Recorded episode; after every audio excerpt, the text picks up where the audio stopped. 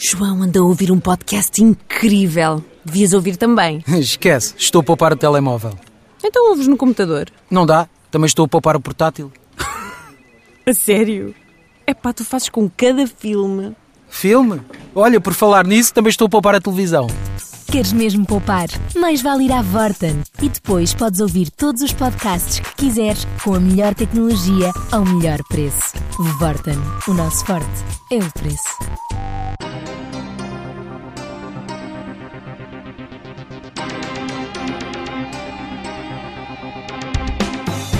Esta semana, um travão em forma de norma invocada pelo Governo para contestar propostas de apoios sociais aprovados por todos, menos o PS, e a posição do Presidente que vai valer como bússola para o roteiro político. Ainda os negócios entre privados e o papel que o Estado deve ou não desempenhar, numa altura em que a venda da concessão de seis barragens está na primeira linha do combate político em ano de eleições autárquicas e também na semana em que o Ministro Pedro Nuno Santos denunciou um negócio em que a Ground Force terá sido paga depois do empresário Alfredo Casemiro ter recebido mais do dobro do que pagou. Este é o Bloco Central com Pedro Adão e Silva e Pedro Marcos Lopes. Começo por ti hoje. Boa tarde, ambos. Eh, este negócio que. Eh, temos dois negócios em cima da mesa para analisar neste Bloco Central.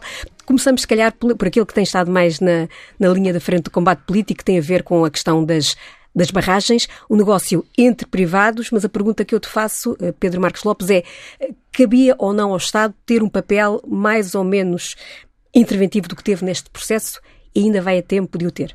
Bom, o Estado, o Estado vai a tempo de o ter, porque é uma entidade que, a quem cumpre uh, sim, fiscalizar uh, os, o, o, devido pagamento dos impostos, tanto por parte das empresas como por parte das pessoas, que se chama Autoridade Tributária. Mas deixa-me, deixa-me, desta vez não me vou meter contigo, é, és tu que podes meter comigo, deixa-me começar pelo princípio. Eu, uh, vamos lá ver, isto tem essas duas dimensões. Primeiro, a questão do negócio. A EDP é uma empresa privada, tem aquelas concessões, tem o direito de fazer o negócio que fez. Para fazer aquele negócio, teve que ter determinado nível de autorizações, de comunicações. E, portanto, como negócio, não há nada que se possa objetar. Eu ouvi muito na, na, enfim, no espaço público falar das barragens, do impacto ambiental das barragens, de ter sido o Estado que as construiu, como se esse fosse o tema que está em cima da mesa. Quer dizer, as barragens já lá estavam, já tinham um impacto ambiental, já prejudicaram ou não prejudicaram as populações que lá estavam, já houve, com certeza, na altura, eh, ressarcimento por algum dano que tenha causado às populações.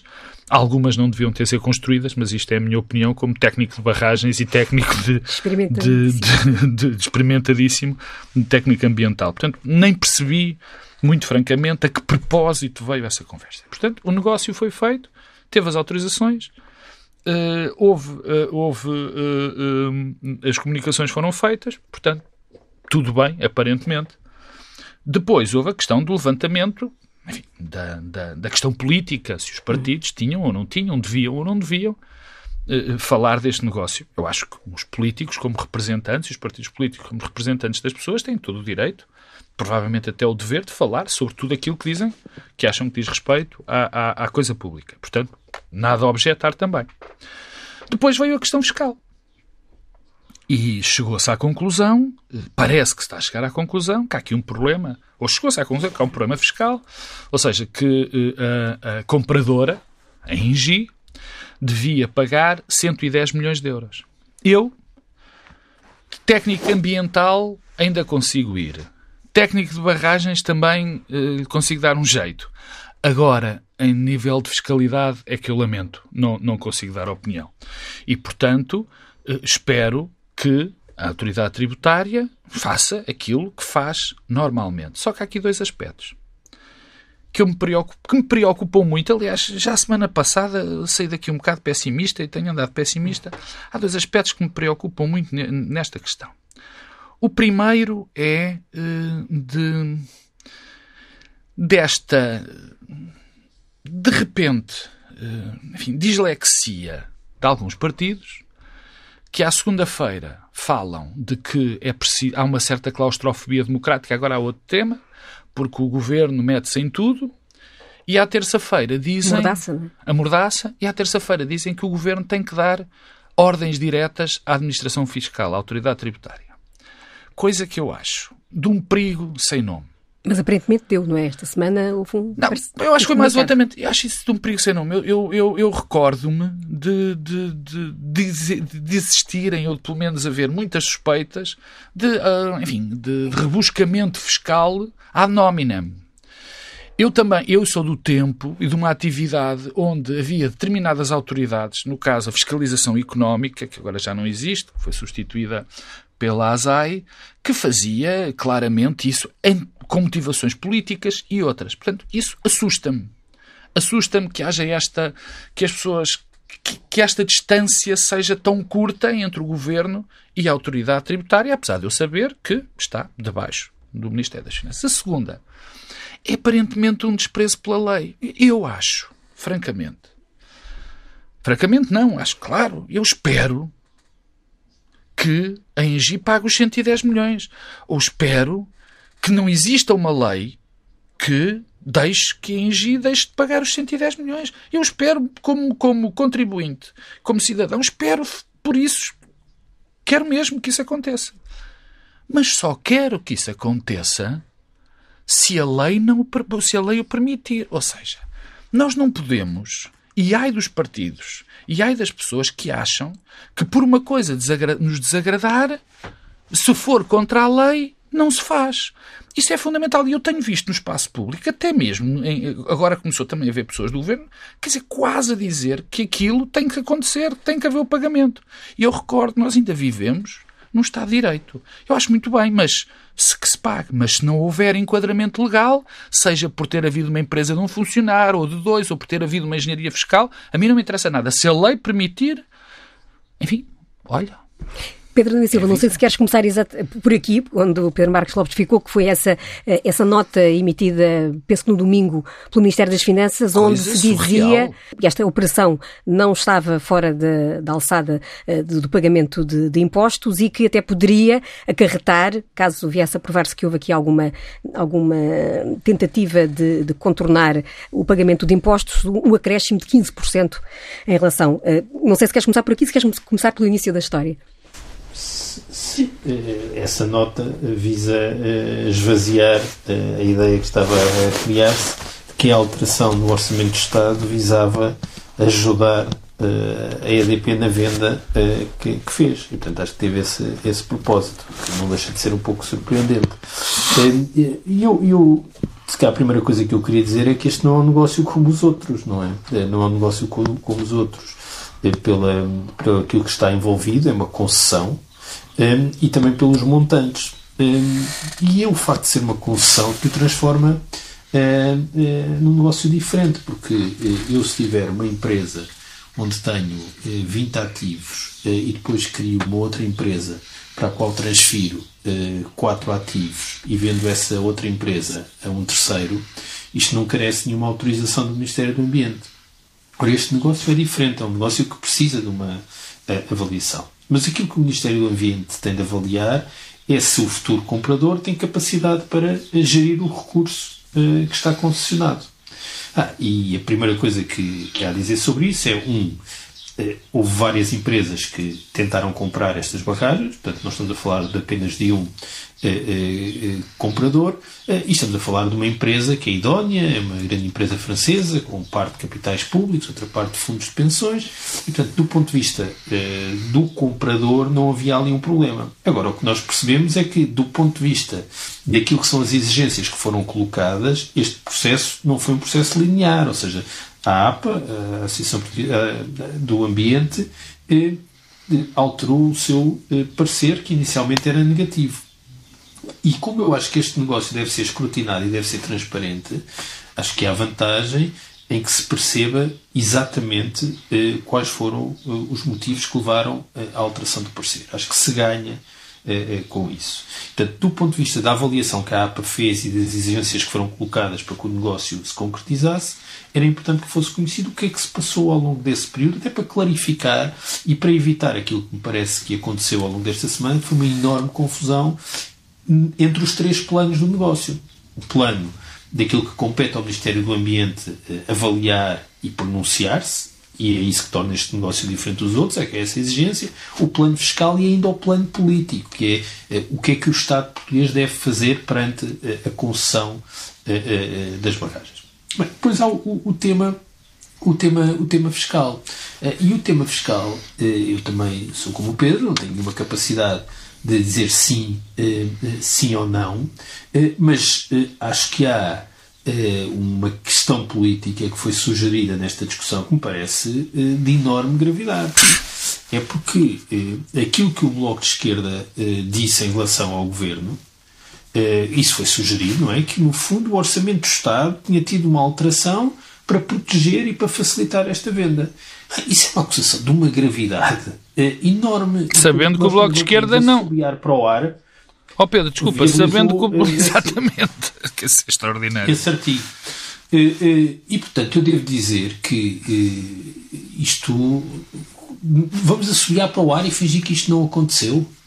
Eh, eu, eu, dei conta que o Presidente da República tem revelado grande preocupação com o afastamento eh, progressivo e sucessivo do Bloco de Esquerda em relação ao, ao Governo em várias matérias.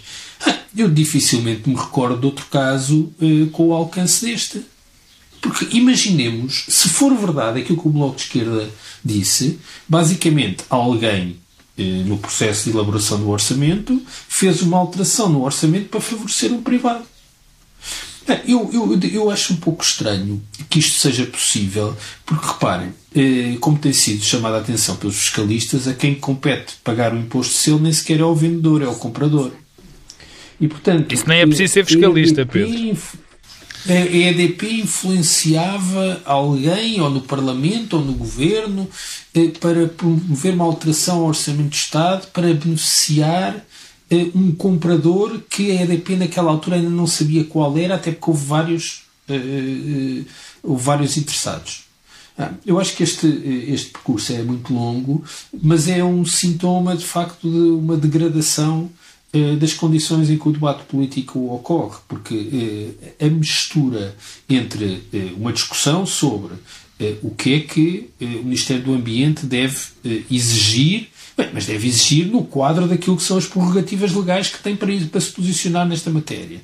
Eh, aquilo que a autoridade tributária eh, deve fazer e depois a discussão política que se transforma sistematicamente eh, num problema de, do foro criminal ah, é, é, é, muito preocupante. Acho que é um sinal muito preocupante porque para o, o PSD, vários protagonistas importantes do PSD, não se cansaram também de judicializar este tema. Aliás, apresentaram uma, uma queixa-crime.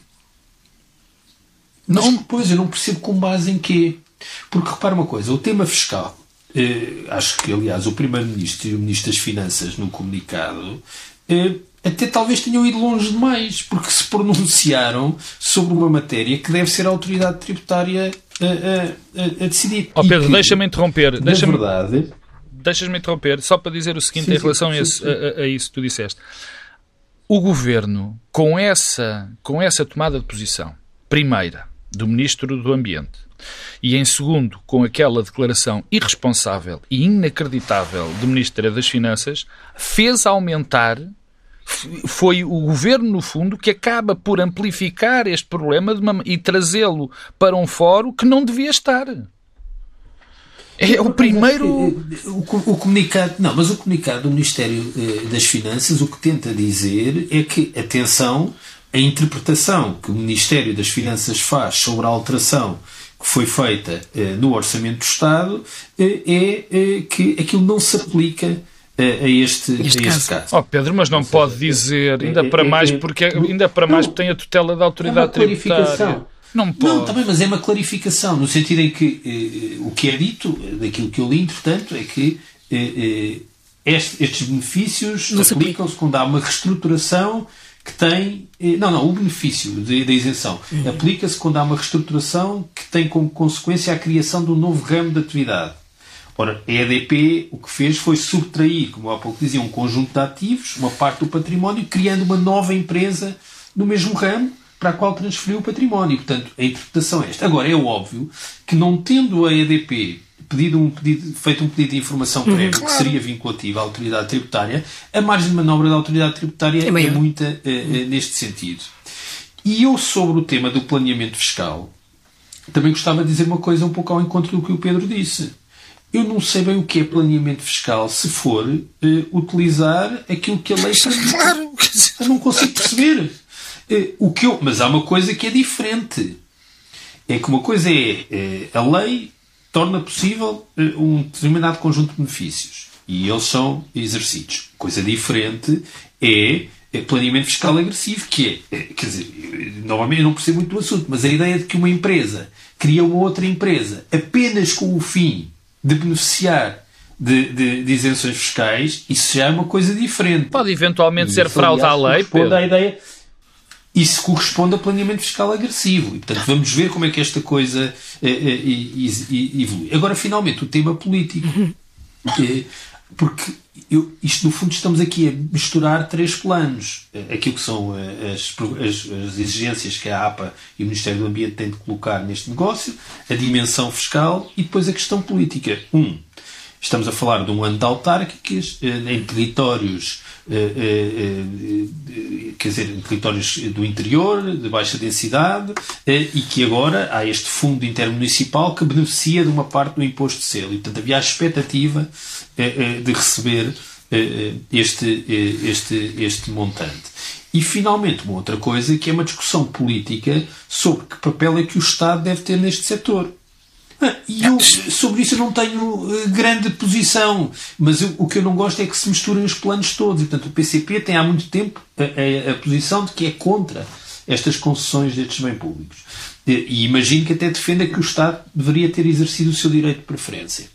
Não, mas isso é uma Ministro afastou essa hipótese que não, não compete ao Estado a gerir Pois, mas, é, mas, mas, para, é uma discussão política interessante, eh, relevante, eh, eh, e que merece ser tida. Agora, não a transformemos numa questão criminal, não a confundamos com o tema fiscal, em que eu espero, sinceramente, que nenhum ministro, nenhum secretário de Estado das Finanças ou outro ministério passe ou volte a ter uh, participação naquilo que é a atividade da autoridade tributária, porque longe vão os tempos do Dr. Cavaco Primeiro-Ministro em que isso conhecia, acontecia ativamente, com o secretário de Estado, aliás, que todos conhecemos eh, eh, qual foi o seu, o seu fim, não é? No, no, no BPN. Eh, e, portanto, longe vão esses tempos e, portanto, preservemos a autonomia da autoridade tributária.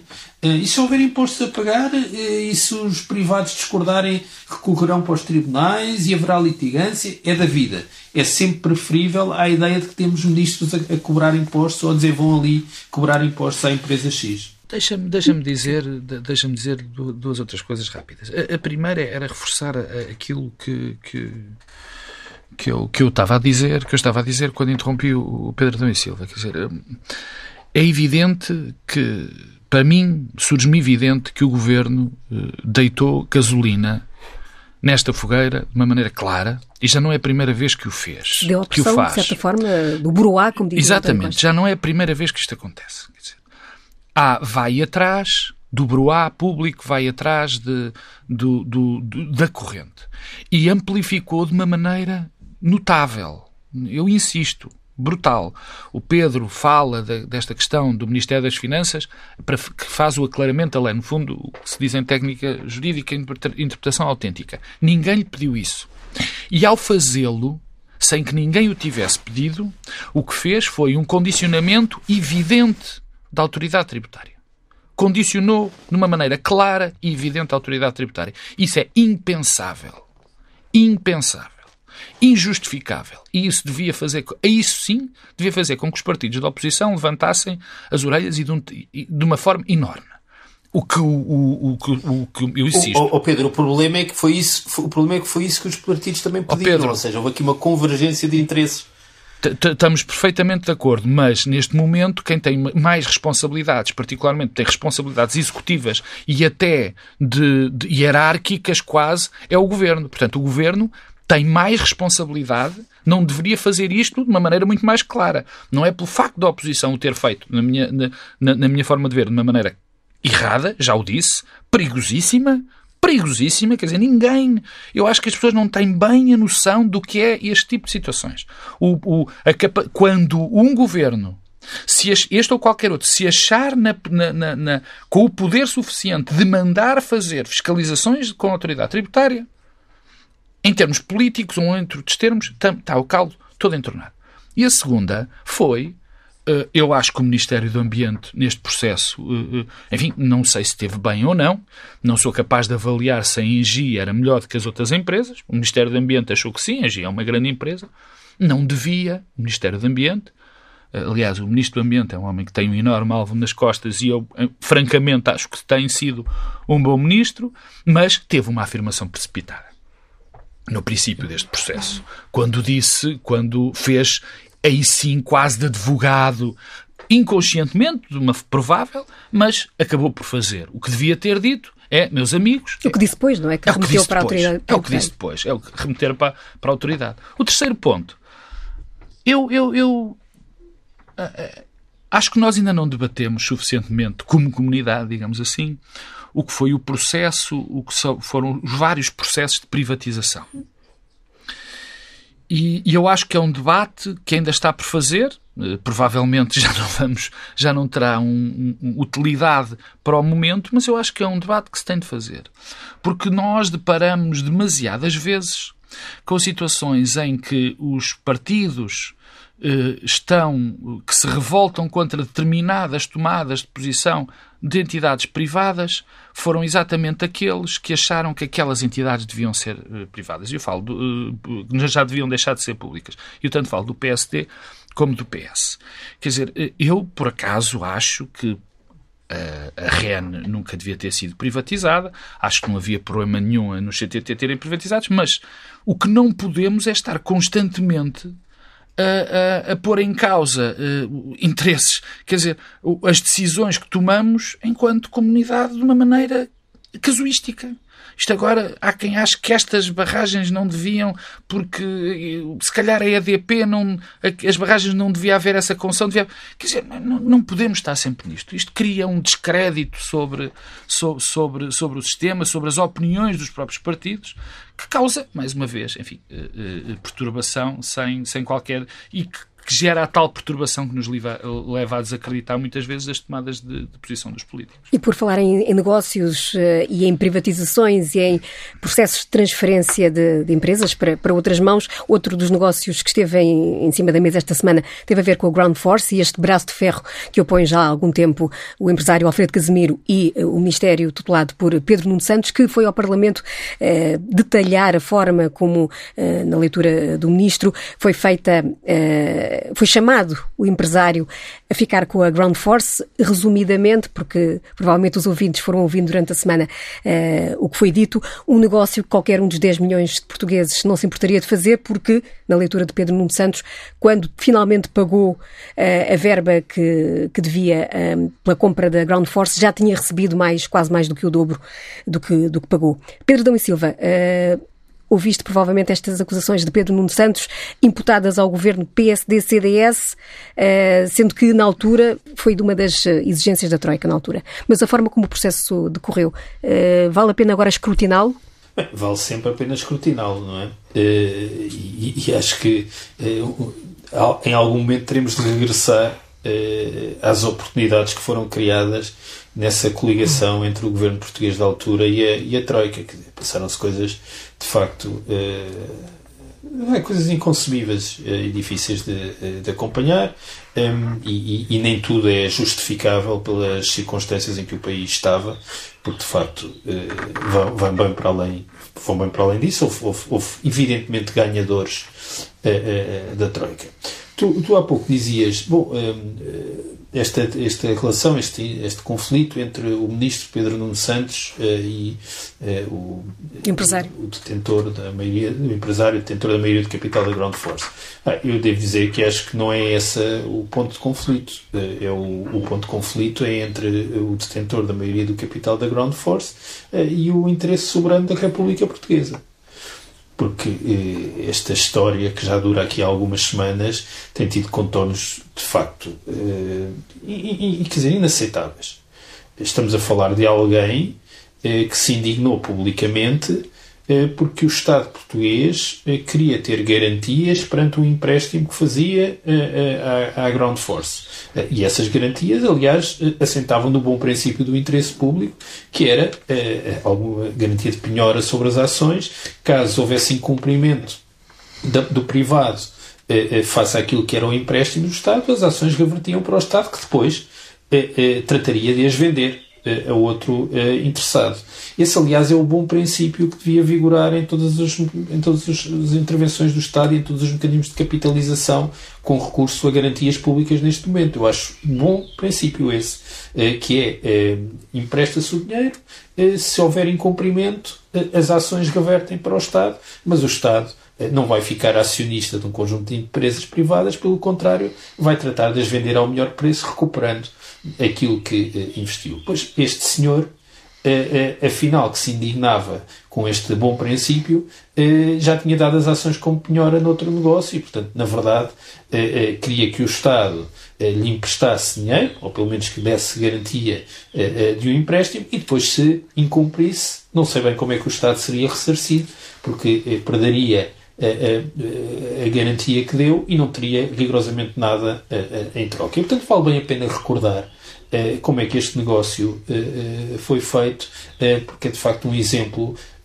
extremo das coisas que de facto lesaram o interesse nacional e lesaram mesmo o interesse nacional, a nossa soberania no período da Troika e, e houve, houve pessoas coniventes, outras parte interessada e outros que no governo ativamente promoveram estes, estes negócios e portanto gosta-se tanto de falar das relações e das associações às quais as pessoas pertencem, mas mais importante do que isso é perceber que tipo de relações e que tipo de proximidades e intimidades é que existiam entre alguns empresários que foram escolhidos eh, para fazer estes negócios, como o Pedro Nuno Santos disse, eh, qualquer pessoa gostava de ter feito. Por acaso eu acho que isso não é verdade. Eh, eu acho que há muita gente que não gostava de ter feito este negócio, porque apesar de tudo, a maior parte das pessoas eh, são sérias eh, eh, e não têm como propósito lesar o interesse público.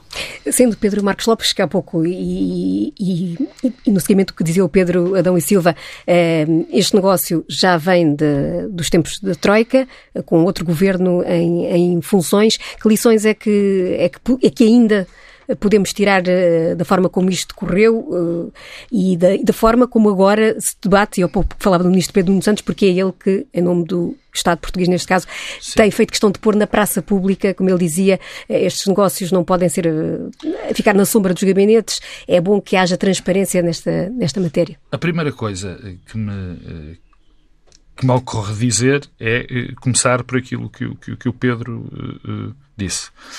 Uh, mal estamos se, enquanto comunidade, acharmos que toda a gente quer fazer negócios que bem o Estado. E eu não queria, quer dizer, e conheço a maior parte das pessoas que eu conheço também não queria, graças a Deus. Se calhar, se eu as conhecesse, se eu soubesse, não seria amigo delas. Bom, esse é o primeiro ponto. O segundo tem a ver com um elogio público que eu quero fazer a Pedro Nuno Santos, quer dizer, tantas vezes o critico e, e, e é bom que bom ver alguém que tem um cargo ministerial com o qual eu, por exemplo, não concordo naquilo que ele está a fazer com a TAP e que acho bastante grave, mas que tenha tido esta posição forte e clara sobre alguém que manifestamente aldrabou o Estado. A palavra é esta. Porque uma aldrabice nós sabemos, não é? Pelo menos essa, que não ter dito que as ações estavam penhoradas. Uh, isto, e a terceira, remete-me para aquilo que. Isto acontece, tem acontecido demasiadas vezes em Portugal. Uh, nós somos o país do, da lei do condicionamento industrial de 59, salvo erro, que não servia para outra coisa que não fosse que um conjunto de amigos do poder detivesse a economia. Isto, isto já tem tantos anos quanto. E se calhar até E se eu puxasse mais para trás, mais iria. E o que aconteceu neste negócio da Ground Force feito pelo governo que estava durante a Troika, portanto, o governo de Passos Coelho, foi uma aldrabice. Eu nem sei, não sei quem é que. Não, não sei como é que se justifica o facto de se dar a uma pessoa de uma, de uma atividade, enfim, paralela, mas nem muito próxima, uma oferta de dinheiro deste valor. Ofereceram uma empresa a este senhor, não ofereceram a empresa a este senhor, uma empresa rentável. Pagaram-lhe muitos milhões, ou alguns milhões, para que ele tivesse esta empresa. E eu acho que isto vale sempre ser escrutinado. Oh, e desculpa responder à pergunta que, que, fizeste ao Pedro e que não me fizeste a mim. Isto não, não é. Isto tem de ser escrutinado. Porque é bom, pelo menos, pelo menos, que toda a gente saiba quem é que foi o responsável por ter feito este negócio. Eu acho que nós temos o direito de o saber. E o que eu posso criticar ao Dr. Pedro Nuno Santos, ao Ministro Pedro Nuno Santos, é, naquele sítio, no Parlamento, ter dito, olha, quem assinou este, esta autorização foi o Sr. Ministro Miguel Relvas, ou o doutor aquele da Economia, que já não me lembro como é que se chamava, ou o doutor Pedro Passos Coelho, ou era o Álvaro... Álvaro... O Santos Pereira? Santos Pereira, não sei. Quem foi? Quem foi e em que é que se baseou? Quer dizer, há tantas, há tantas comissões de inquérito Aliás, por exemplo, a nota, acho lamentável esta comissão de inquérito agora ter chamado, por exemplo, Carlos Moedas, acho uma coisa indescritível, mas pronto, fica, fica dito porque me, me estava aqui entalada. Mas já que há tantas comissões de inquérito, porquê é que não fazem uma. Porque, porque isto inter... não é só pelo valor que está em causa, é por aquilo que isto representa em termos da imagem do Estado e dos partidos e da maneira como se atua no Estado. Quem é que fez este negócio? Pelos vistos, não houve concurso e foi oferecido, foram oferecidos 7 milhões a um cavalheiro para gerir uma coisa. Acho que devíamos dizer, infelizmente, saber, infelizmente, e como eu já disse, isto acontece, tem acontecido vezes demais em Portugal. A escolha dos empresários amigos do poder, por razões às vezes que nem são uh, venais, digamos assim. Por, uh, por controle, por uh, se melhor controlar que as pessoas que têm o poder económico. É, é uma característica até do nosso país, dos países Sim. pequenos, dos países que têm economias muito dependentes do Estado, manter estas pessoas próximas. Mas, enfim, acho que já podemos ir um bocadinho mais à frente e responsabilizar quem temos de responsabilizar. Eh, temos já contra o relógio e também não é preciso muito tempo porque este assunto ainda seguramente irá voltar. Perdão e Silva, eh, em cima da mesa do Presidente estão diplomas aprovados pelo Parlamento que o Governo diz violarem eh, a lei travão. Ainda esta sexta-feira a Ministra da Presidência dizia que admitia que o Tribunal Constitucional pode ser o caminho a seguir pelo Governo caso não seja o Presidente a travar estas propostas de apoios, vários apoios, nomeadamente aos trabalhadores uh, independentes. Mais do que a questão uh, em si, isto pode dar aqui alguma luz sobre uh, a posição que Marcelo irá tomar nestes, destas situações de conflito que opõem, por um lado, o governo e, de certa forma, dessa certa forma, o espaço de manobra do governo e do orçamento, porque é responsável, e eventuais, não gosto de lhe chamar assim, mas é o que lhe chamo, coligações negativas no Parlamento? Bom, eu, eu, eu, sobre isto vou deixar de lado a parte eh, da bondade ou da justiça eh, das propostas que foram aprovadas de mais apoios sociais, acho que isso é um outro tema, eh, porque estas questões não se discutem com base eh, naquilo que nós achamos ou que a maioria acha em cada momento no Parlamento sobre o que é que deve ser a despesa pública. Há um princípio constitucional, que é a lei travão, que é os partidos não podem fazer aumentar a despesa para além daquilo que foi aprovado no Orçamento do Estado. Ehm, e, e, portanto, isto é um regresso desse tema, sempre eterno, que é evidente que tem contornos políticos novos, porque de facto estamos face a um governo que não tem nenhum tipo de suporte parlamentar maioritário e, portanto, a questão regressa sistematicamente e regressará certamente, aí já não ao abrigo da Lei Travão, na discussão do próximo Orçamento do Estado ou até eh, de um retificativo que tenha de existir. Eh, o que eu achei curioso é a posição do Presidente da República, tal como noticiada pelo Expresso. E noticiada pelo Expresso, eu chamo a atenção de uma notícia assinada pelo diretor e pelo diretor adjunto. Porque dão conta de que o Presidente da República está dividido, está perante um dilema entre eh, eh, o constitucionalista, portanto a questão constitucional com a qual tem de concordar, e a defesa de mais apoios sociais na qual tem insistido. Eu não compreendo este dilema, porque eh, se o Presidente da República fosse fisioterapeuta e estivesse dividido entre um dilema na qualidade de fisioterapeuta e na sua qualidade de Presidente da República, eu percebo que esse dilema existe.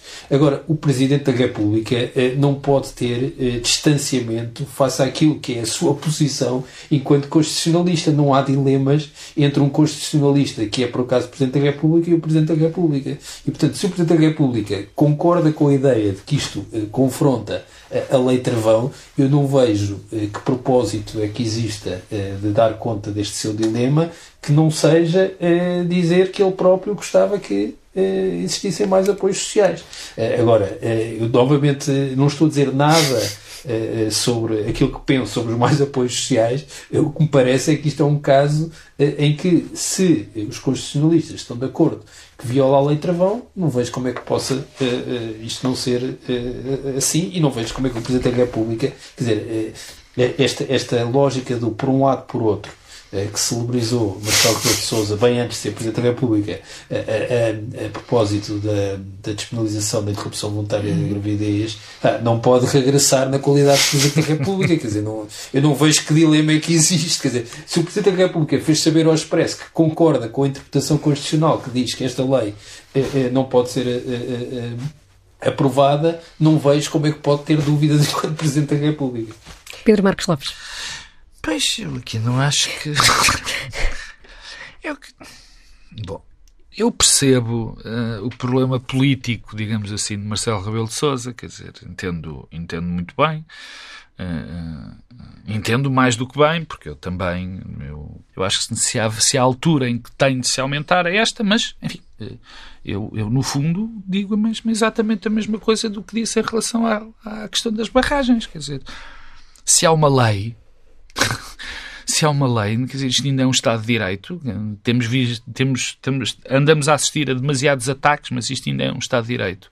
E, portanto, se essa é a lei, eh, tem que se cumprir a lei. O Presidente da República não vai, vai tentar, vai dizer estas mensagens, vai, enfim, andar aqui à volta do tema, mas no limite vai, como é evidente, ou vetar ou mandar diretamente para o Tribunal Constitucional, porque isto viola claramente a lei travão, e violando a lei travão, a Inês é morta, não é? Não há outra hipótese e ainda bem que não há, porque o que importa é nós cumprirmos exemplarmente o Estado de Direito. Se depois desta lei for alterada, isso outra coisa falaremos.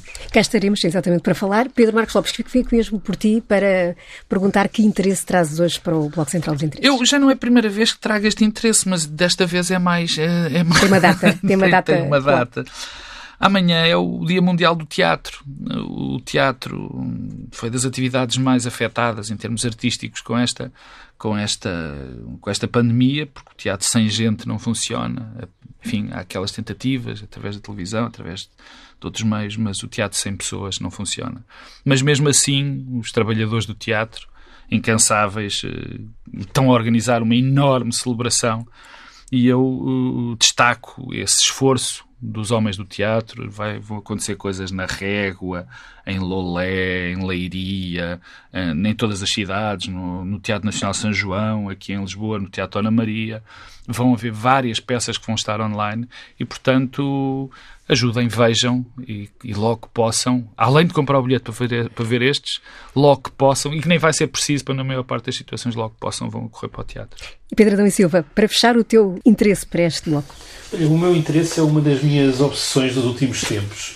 Um quarteto landrino eh, muito recente, eh, com uma sonoridade que não é particularmente inovadora, faz-nos regressar ao, ao pós-punk. Eles fazem às vezes lembrar os The Fall, eh, mas uma versão agridoce. Isto é, tem o lado doce que os Fall não têm tem muito a ver com, com a voz do vocalista e com a forma como essa voz se junta com as guitarras e com o baixo e com a bateria, que são muito sincopados. Eh, eh, eles chamam-se eh, Dry Cleaning, não é propriamente o melhor dos nomes. Ainda não tem nenhum álbum. O álbum vai sair para a semana e só tem uma sucessão de, de singles e de EPs nos últimos tempos. Já agora, curiosamente, a primeira canção que eles lançaram e que os tornou conhecidos se chamava Magic of Megan. Porventura, se a têm lançado aqui há 15 dias, teriam tido direito a, a, a, um, a, uma presença mediática diferente depois da entrevista à ópera. Mas o, o álbum já vai ser pela 4AD, eles entretanto assinaram pela 4AD, vai ter produção do John Parrish, um, e eu queria aqui deixar um tema que é de facto extraordinário, chama-se Scratch Card Lanyard.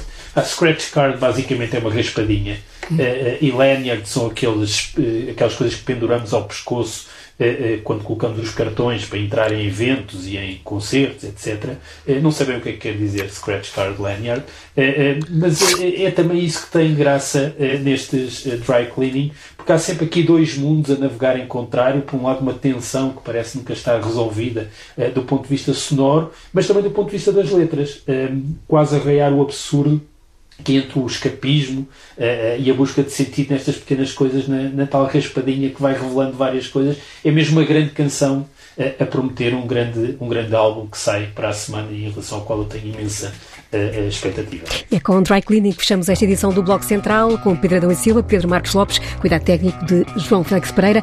O Bloco Central regressa na próxima semana, apesar de ser Semana Santa, e pode ser ouvido em tsf.pt e, claro, em podcast. Fiquem bem. Many years have passed, but you're still charming. Rose falling and exploding, you can't save the world on your own.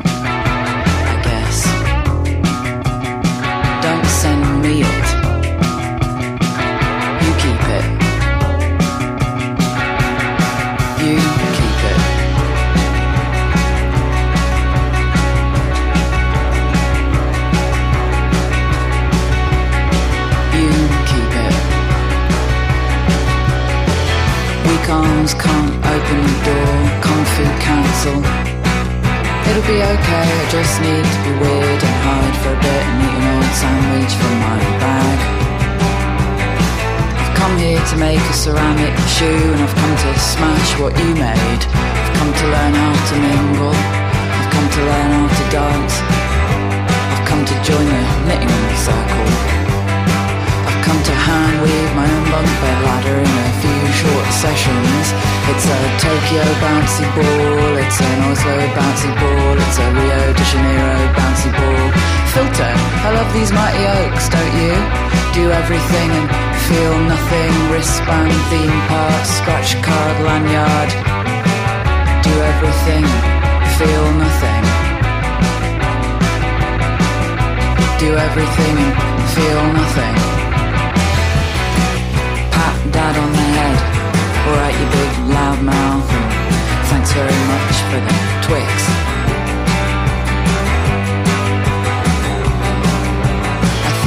myself as a hardy banana with that waxy surface and small, delicate flowers. A woman in aviators firing a bazooka. A woman in aviators firing a bazooka.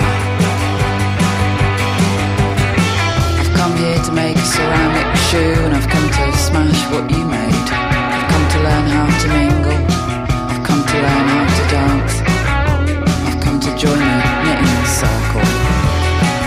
just child chat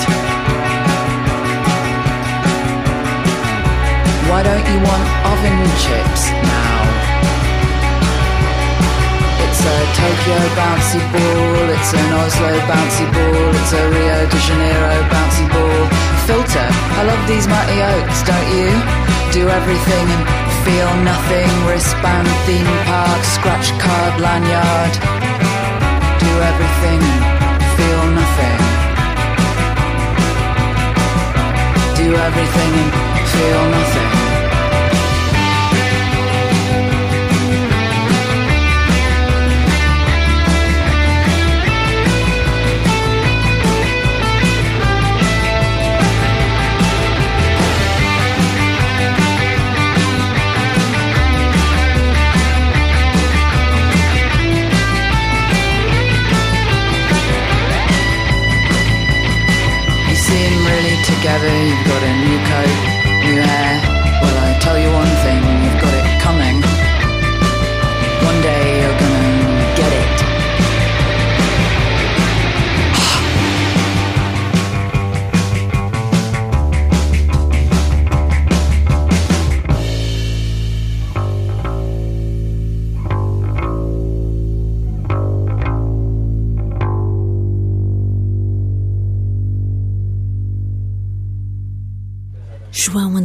Podcast incrível. Devias ouvir também. Esquece, estou a poupar o telemóvel. Então ouves no computador. Não dá, também estou a poupar o portátil. A sério? Epá, tu fazes com cada filme. Filme? Olha, por falar nisso, também estou a poupar a televisão. Queres mesmo poupar? Mais vale ir à Vorten e depois podes ouvir todos os podcasts que quiseres com a melhor tecnologia ao melhor preço. Vorten, o nosso forte é o preço.